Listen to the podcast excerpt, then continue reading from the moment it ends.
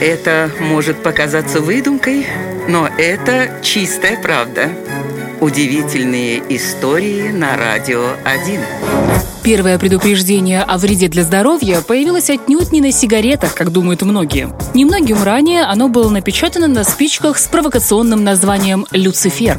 Надпись на коробке гласила «По возможности не вдыхайте газ. Людям с больными легкими пользоваться спичками запрещено». Оказывается, дым от горящей спички был очень вредным, ведь он состоял из угарной смеси крахмала, сульфида, смолы и поташ-хлората. Самое удивительное, что эти спички приобрели популярность в Европе. Их легкодоступность привела к увеличению числа курильщиков. Но когда их стало слишком много, вот тогда-то и появилась та самая предупреждающая надпись на пачках сигарет.